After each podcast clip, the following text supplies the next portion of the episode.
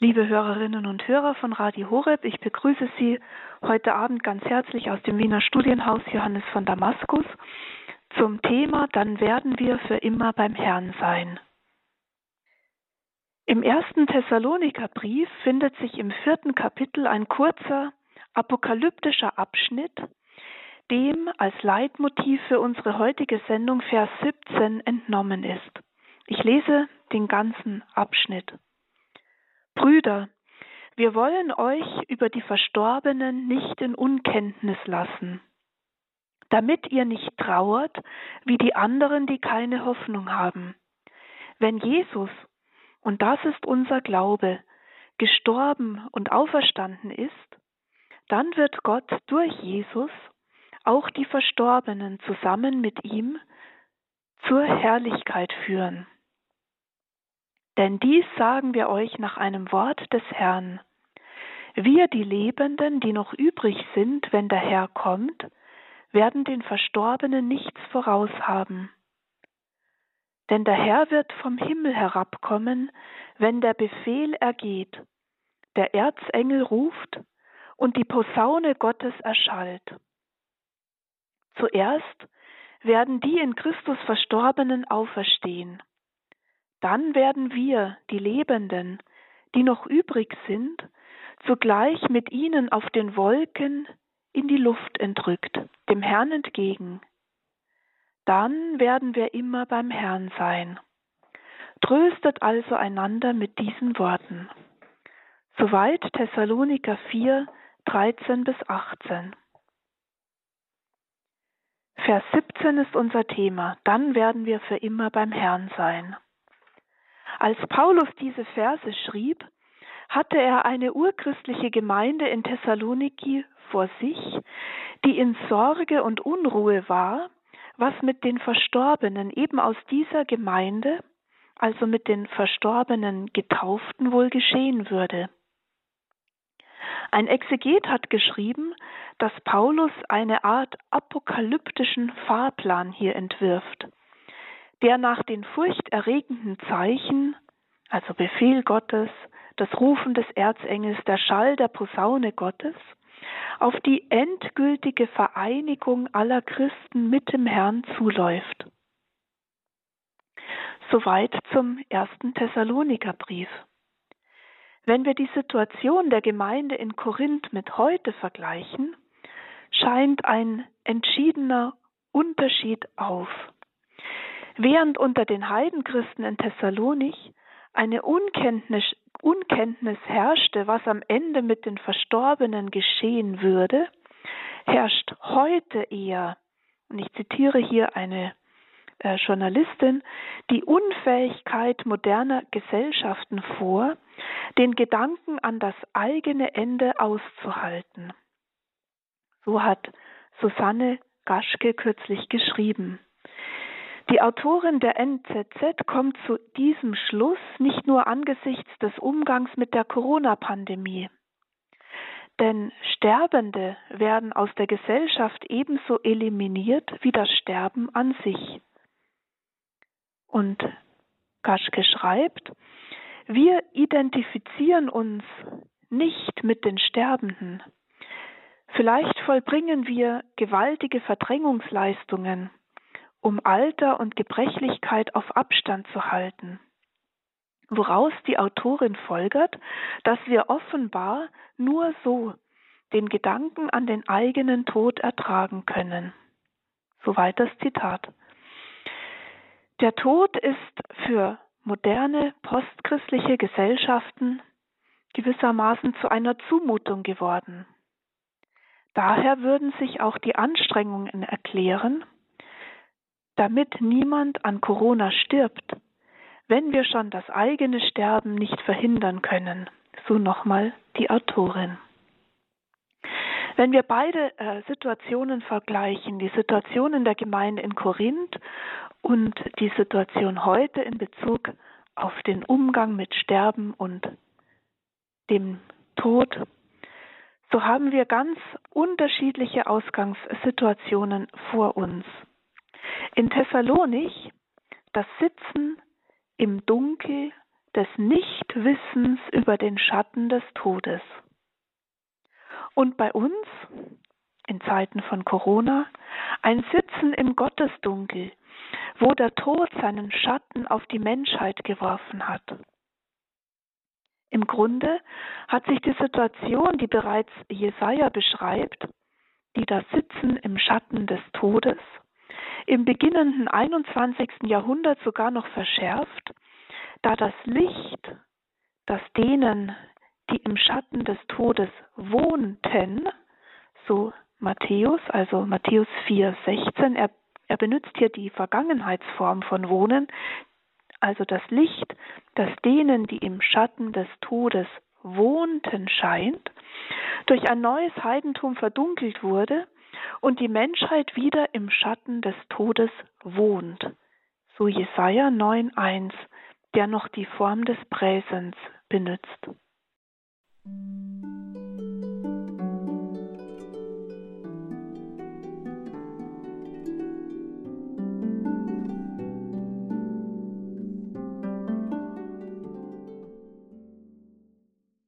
Liebe Hörerinnen und Hörer, heute zu unserer Quellgrundsendung, dann werden wir für immer beim Herrn sein.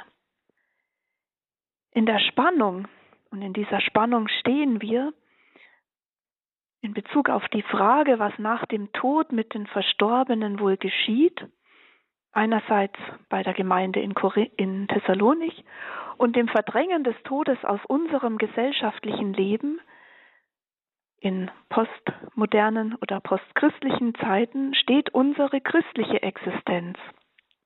Einerseits sind wir Kinder dieser Zeit und andererseits richten wir uns als Christen auf die Hoffnung aus, die Paulus uns hier im ersten Thessaloniker Brief vor Augen führt. Wenn wir bedenken, dass dieser Brief als das als der älteste der erhaltenen paulinischen Briefe gilt, berühren wir mit dem Leitmotiv dieser Sendung ältestes christliches Erbe. Das Glaubensbekenntnis ein paar Verse davor, Jesus, und das ist unser Glaube, gestorben und auferstanden. Im 14. Vers läuft auf die eskatologische Heilszusage hinaus. Dann werden wir immer beim Herrn sein. Was Paulus mit dem Zusatz ergänzt, Tröstet also einander mit diesen Worten. Tröstet, tröstet einander. Dieses Wort ist uns vor wenigen Wochen im Advent zugerufen worden. Tröstet euch, tröstet mein Volk. So hat es die Stimme des Propheten Jesaja wieder uns der Kirche zugerufen. Jesaja hatte den Emanuel, den Gott mit uns angekündigt, diesen ersten Advent Jesu.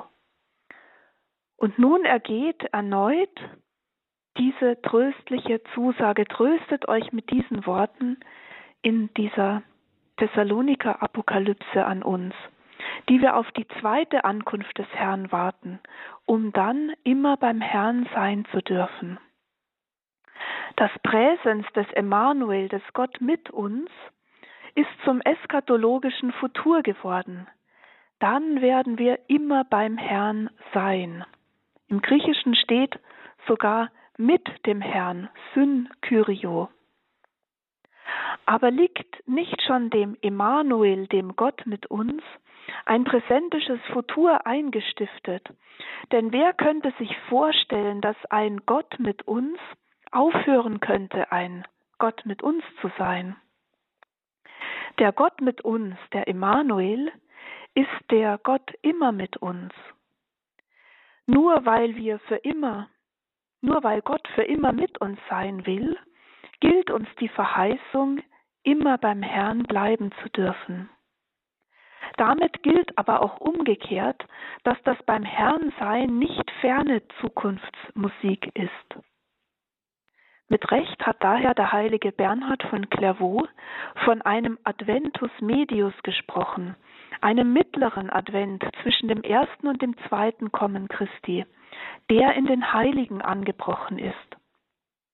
Die Heiligen führen uns vor Augen, dass Gott nicht nur ein Gott mit uns ist, sondern dass es im Hier und Jetzt bereits ein beständiges beim Herrn sein gibt, ein Wohnen und Sitzen in seiner Gegenwart, in unseren Gedanken, in unseren Gesprächen, in unseren Lektüren, in unserem Tun, in unserem Schauen, in unserem Hoffen, ja im Geheimnis der Eucharistie.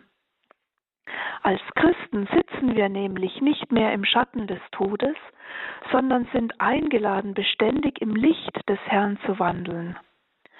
So gilt es immer wieder innezuhalten und diese Einladung neu aufzunehmen, Schattenseiten in unserem Leben, in unserem Denken, in unserem Sein zu korrigieren. Wie aber gehen wir dann mit der Wirklichkeit des Todes um? Denn auch für Christen bleibt der Tod eine Realität, die wir aus menschlicher Perspektive fürchten und fliehen. Vielleicht wäre ein erster praktischer Schritt, all dem zu entfliehen, wo sich Todesschatten auf unser Leben gelegt hat, wo wir nicht im Licht des Herrn stehen, wo unsere Gedanken, unsere Worte, unsere Werke noch vom Verwesungsgeruch des Todes des alten Menschen umweht sind, der in der Taufe, in der Mönchsweihe, beim Ablegen der Gelübde ja eigentlich gestorben ist, wo wir also noch nicht den Duft der Gegenwart Christi, sondern den Gestank des totgeglaubten Ichs ausströmen, wo wir nur um uns selber kreisen, buchstäblich, wo alles unter dem Schatten des Ich steht, statt im Licht seiner Gegenwart zu sein, das Ich mit dem göttlichen Du. Von dort aus, wo das Sitzen im Todesschatten des Ich überwunden wird, wo wir Du sagen lernen, da werden wir auch fähig zum Wir, zum Wir der Glaubenden, zum Wir der Kirche, zum Wir der vielen Kirchen. Das Wir stiftet Einheit. Und dann gilt auch uns, wir werden immer beim Herrn sein.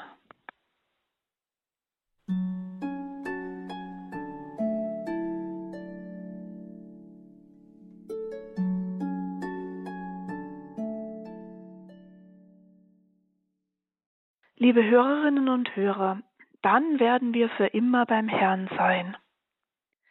Mit dieser paulinischen Aussage, dem urchristlichen Trost, als wir, als Kirche, als Gemeinschaft für immer beim Herrn sein zu dürfen, ist freilich noch nicht gesagt, wie wir uns dieses für immer vorstellen könnten.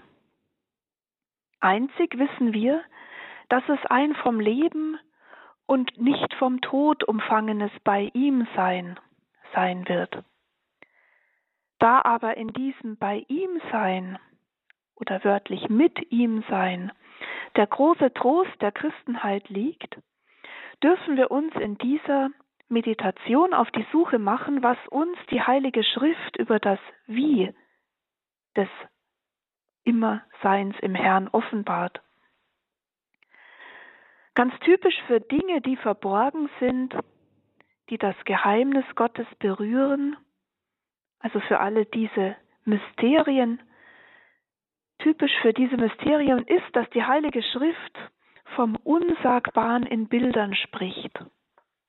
Drei dieser eschatologischen Bilder, die von den Bildern der wirklichen Zukunft des Menschen sprechen, wie dies Ratzinger in seiner Eschatologie ausgedrückt hat, wollen wir hier herausgreifen, um das für immer beim Herrn sein tiefer zu ertasten. Ein erstes Bild, das Paradies. Kurz vor dem Hinübergang ins Reich des Todes ergeht an den reumütigen Schächer das Wort Jesu. Heute noch wirst du mit mir im Paradies sein. Lukas 23, 43. Mit dem Wort vom Paradies knüpft Jesus an den zweiten Schöpfungsbericht in der Genesis an, an den Garten im Osten mit fruchtbarem Boden, schattenspendenden und Frucht bringenden Bäumen mit einem von vier Flüssen getragenen Bewässerungssystem. Wir würden aus heutiger Perspektive sagen, das Paradies als Bild einer intakten, unberührten und unzerstörten Natur, die einen idealen Lebensraum für den Menschen darstellt. Wenn wir jedoch genau hinhören, sagt Jesus dem sterbenden Schächer nicht, heute noch wirst du im Paradiese sein, sondern heute noch wirst du mit mir im Paradiese sein. Mit dieser kleinen, aber bedeutungsschweren Einfügung vollzieht sich nach Ratzinger die christliche Umgestaltung aller alter Überlieferungen. Es geht nicht mehr um die Rückkehr in eine verlorene Paradieseswelt, ein Zurück in das Lost Paradise, sondern dieses kleine Wort mit mir wird zum eigentlichen Schlüssel für das neutestamentliche Verständnis des Paradieses, auf das wir hoffen dürfen.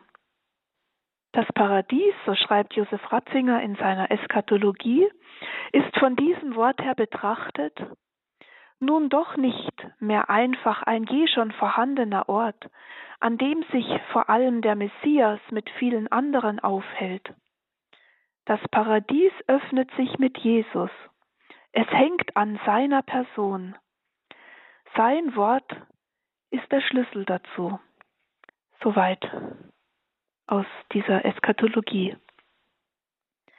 Mit dem Bild des Paradieses öffnet sich sozusagen ein zukünftiges, bleibendes Sein mit Jesus. Denn das Paradies allein, allein im Paradies zu sein ohne ein Du, war schon für Adam eine Stätte der Einsamkeit, die ihn trotz der wunderbaren Pflanzungen um ihn herum und der vielfältigen Tierwelt letztlich nicht befriedigen und im tiefsten nicht glücklich machen konnte. Erst in Jesus erfüllt sich die Paradieses-Vorstellung mit dem Garten im Osten wirklich, worauf schon Ambrosius hingewiesen hatte. Der Garten im Osten weist auf Jesus Christus, die aufgehende Sonne. Und der heilige Ambrosius hat geschrieben, richtigerweise liegt also das Paradies, das von mehreren Flüssen bewässert wird, im Osten, nicht im Westen. Also in der Richtung jenes Ostens, der sich die aufgehende Sonne nennt, das heißt in die Richtung von Christus, der im Glanz des ewigen Lichtes aufstrahlte.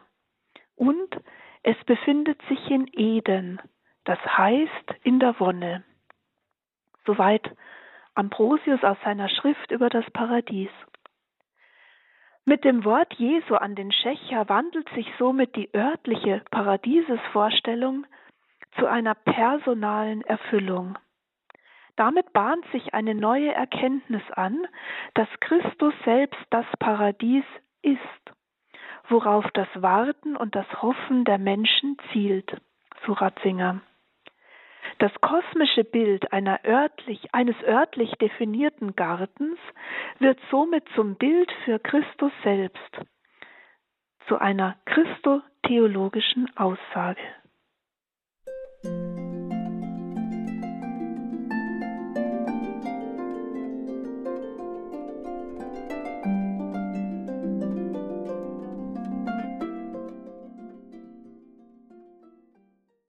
Liebe Hörerinnen und Hörer, gehen wir weiter in unserer Sendung. Dann werden wir für immer beim Herrn sein, auf der Suche nach Bildern aus der Heiligen Schrift, die dieses für immer qualifizieren. Nach dem Paradies ein zweites Bild Abrahams Schoß. Dieses zweite Bild finden wir im Gleichnis vom reichen Prasser und dem armen Lazarus, im 16. Kapitel des Lukasevangeliums. Nach seinem Tod wird Lazarus in den Schoß Abrahams aufgenommen. Hier tritt das personale Element der zukünftigen Hoffnung der Christen noch deutlicher hervor. Das liebevolle Umfangensein im Schoß des Vaters ist das Bild der Geborgenheit schlechthin für jedes Kind. Im Schoße des Vaters verliert ein Kind seine Angst. Es weiß sich geliebt und getröstet. Nun ist an dieser Stelle bedeutsam, dass von Jesus selbst im Prolog des Johannesevangeliums ausgesagt wird, dass er der ist, der im Schoße des Vaters ruht. Johannes 1,18 und uns Kunde von Gott gebracht hat. Er verbürgt damit in seiner Menschwerdung, dass es überhaupt einen ewigen Schoß des Vaters gibt, dass sein göttliches Wesen gleichsam ein ewiges Ruhen im Schoße des Vaters ist. Josef Ratzinger, den ich nochmal zitiere, hat in seiner Eschatologie darauf verwiesen, dass Jesus nicht aus dem Schoße Abrahams kommt, wie es der Matthäus-Stammbaum nahelegen würde, sondern in seiner Gottheit vom Schoß des Vaters selbst. Das Bild des Schoßes setzt sich schließlich fort mit dem Ruhen des Lieblingsjüngers Johannes am Herzen Jesu oder wörtlich auch im Schoße Jesu. So wird Johannes, der geliebte Jünger Jesu, zum Bild der wahren Jüngerschaft überhaupt, der im Schoße Jesu ruht. Johannes 13, 23. Und dazu schreibt Ratzinger, der Christ ist in seiner gläubigen Liebe bereits jetzt im Schoße Jesu geborgen und damit letztlich auch im Schoß des Vaters, was zum Bild für die Auferstehung der Toten wird. Denn Jesus sagt von sich selbst, ich bin die Auferstehung der Toten. Im Tod, so können wir folgern, wandern wir nicht an bestimmte Orte, seien es nun Höhlen, Kammer, Kammern oder Paradiesesgärten, sondern wir werden in der Person geborgen, deren Liebe uns alle umfasst.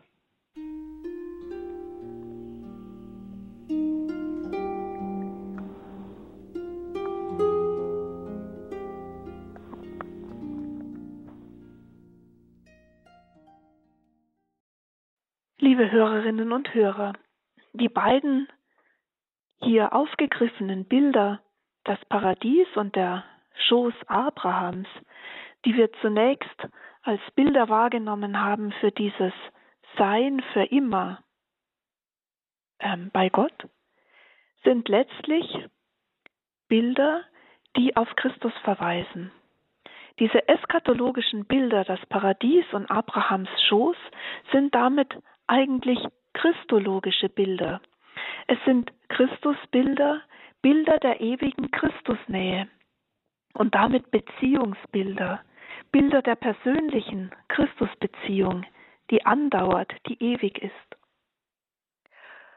Doch unsere paulinische Aussage, die wir betrachten wollen in dieser Sendung, heißt nicht, dann werde ich für immer beim Herrn sein, sondern dann werden wir für immer beim Herrn sein.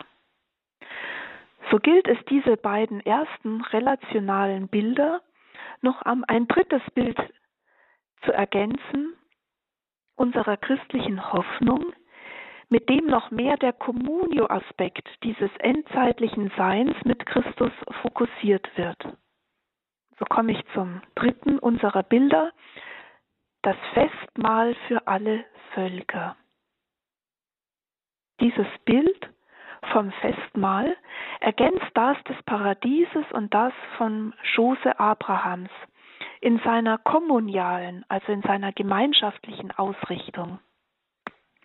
Bei Jesaja im Kapitel 25, Vers 6 heißt es: Der Herr der Herrscharen wird auf diesem Berg für alle Völker ein Festmahl geben, mit den feinsten Speisen, ein Gelage mit erlesenen Weinen, mit den feinsten fetten Speisen, mit erlesenen reinen Weinen.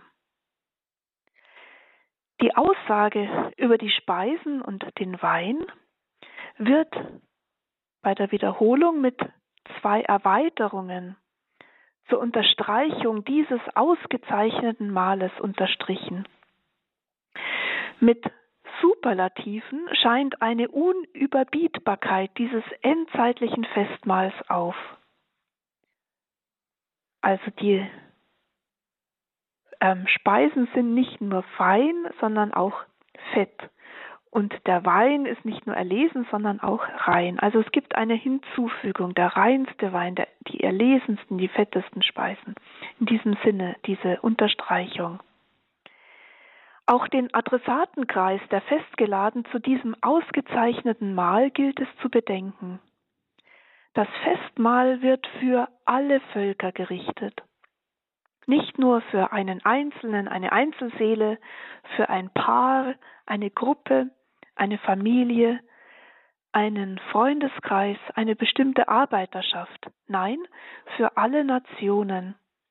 Alle sollen sich gemeinsam mit dem Herrn satt essen und satt trinken dürfen. Das Gegeneinander im Kampf um die Ressourcen der Erde, im Kampf um ausreichende Nahrung und Wasservorräte ist überwunden. Üppiges Gelage hat begonnen. Alle diese Bildvorstellungen in Jesaja sind im Grunde nur Umschreibungen für die große und eigentliche Verheißung zwei Verse weiter. Da heißt es nämlich, er besiegt den Tod für immer. Gott, der Herr, wischt die Tränen ab von jedem Gesicht.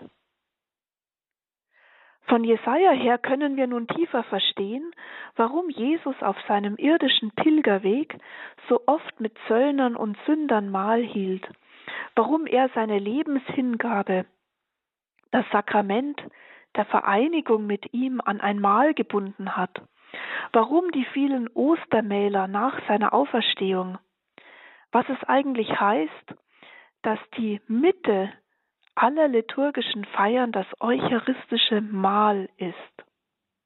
Und wir, wir leiden, dass wir noch nicht eins sind im Herrenmahl, noch nicht eins in der Kommuniongemeinschaft.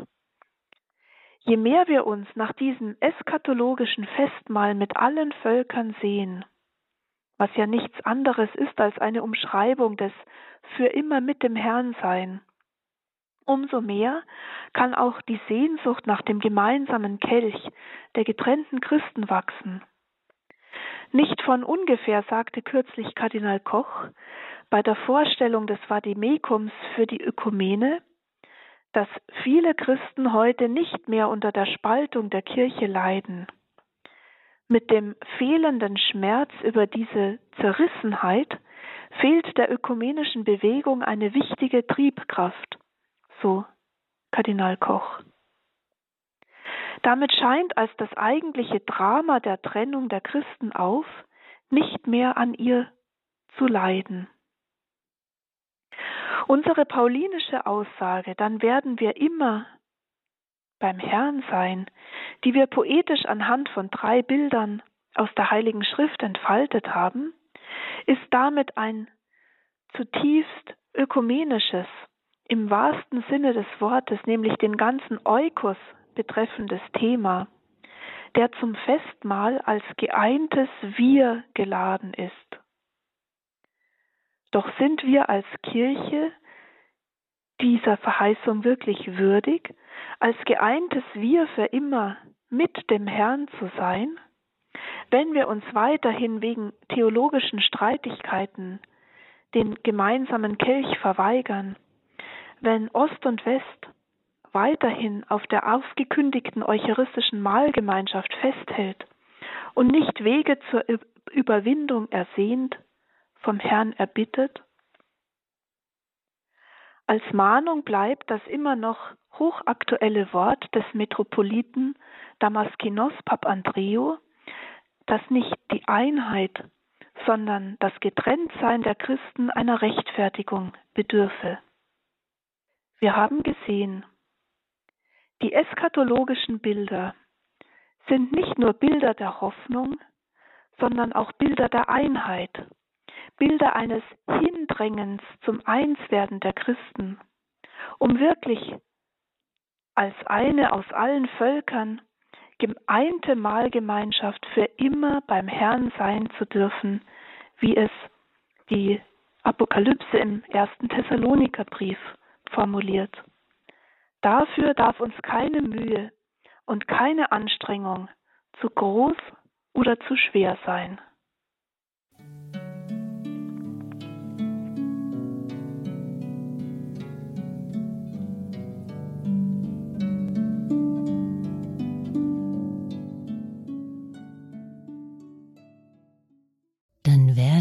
Für immer beim Herrn sein, war das Thema in der Sendereihe Quellgrund Christliche Meditation mit Dr. Michaela Hastetter, ordentliche Professorin für Pastoraltheologie und Religionspädagogik am Internationalen Theologischen Institut in Trumau und Gastprofessorin an der Hochschule Heiligen Kreuz.